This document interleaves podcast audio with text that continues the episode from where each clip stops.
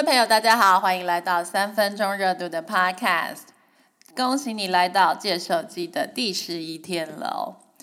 那么你已经知道了，滑手机对你的生活其实并没有太多正向的帮助。那今天我们就来聊聊，假如不滑手机的话，在家里你没事的时候，究竟要做什么呢？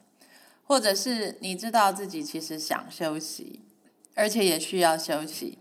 但是现在的你呢？因为滑手机已经成为习惯了，所以你已经想不出来，除了滑手机之外，你究竟要怎么休息呢？好，在我还没有手机之前，我下班回到家的第一件事情就是打开电视看第四台。那我特别喜欢看像是龙翔电影台或是未来电影台这种。不过呢，我们都知道第四台它很无聊，而且电影都会一直重播。但是呢，第四台跟手机相比，真的是小巫见大巫。因为电视上并没有社交媒体，你没有办法 Po 文或是跟别人聊天，而且呢，越接近深夜，它的节目也就越烂。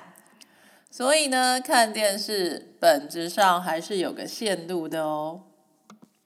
因为电视看久了，大家都觉得很无聊。所以我们在家里也比较容易发展出比较专精的兴趣了。那像我年轻的时候呢，还有听过有一些人，他们有自己的兴趣，而且呢，他们会自发性的一直做。那么五年、十年、二十年过去了之后，他们自然就做得很好了。哎，这真的是很让人羡慕的事情哦。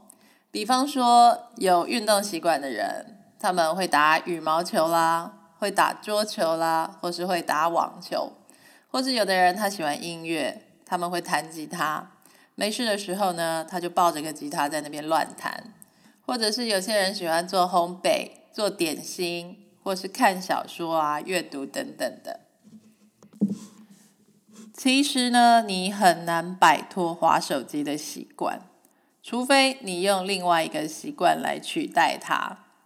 所以我要建议你呢，当你一有想滑手机的欲望的时候，你要找到某一些事情，它让你觉得想做，做了之后会安心。比方说，像是看书、做手工艺啊，或是有的人喜欢涂鸦、画画。也就是说呢，当你一没事，你心里会想着，我现在应该去滑一下手机的这个时候，你马上就要去做这几件事情。那这样子会很难、很刻意，或是很勉强你自己吗？其实这就像你睡前五分钟不要划手机一样，大概三天之后呢，你就会觉得很习惯了，而且会越来越容易。这些事情能够让你的头脑放空一会，而且呢，你做了几分钟之后，脑袋就会慢慢的沉静下来，自然呢就会忘掉你刚才想要划手机的这件事情。慢慢的就会取代你划手机的习惯喽。好，那这几年呢，我因为借手机而发现了新的兴趣，那就是做手工艺。诶，你有做过吗？或者是你小时候有上过家政课吗？或者是有编过幸运绳？那我最喜欢的其实是打毛线。首先呢，我们要去买毛线，然后我们要选颜色，然后要想要怎么做。做法呢？一开始我都是看 YouTube 的，不过看免费的影片实在是很辛苦，而且呢要多花很多时间在网络上找呀找的。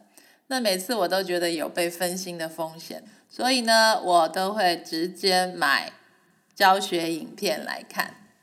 那打毛线乍看之下是一件很浪费时间的事情，因为呢你如果想要一条围巾或是一件新的毛衣。那你去外面买就好了嘛，品质还更好呢。诶，但是我是为了要借手机才要打毛线的哦，所以呢，我们并不能够用金钱和时间来衡量它的价值。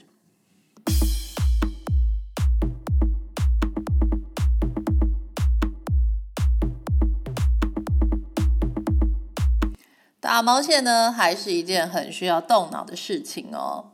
从你一开始。要用什么颜色、什么规格的毛线，还有如何决定尺寸，这中间有很多的细节要注意，绝对不是像你想象的，只有老阿妈在做浪费生命的事情。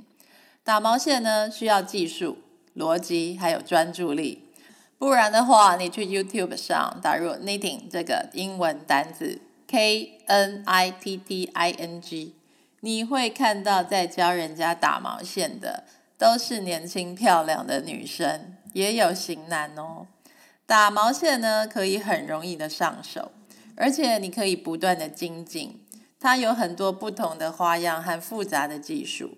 你所做出来的东西呢，给小孩使用的话，也可以自由调整你的尺寸。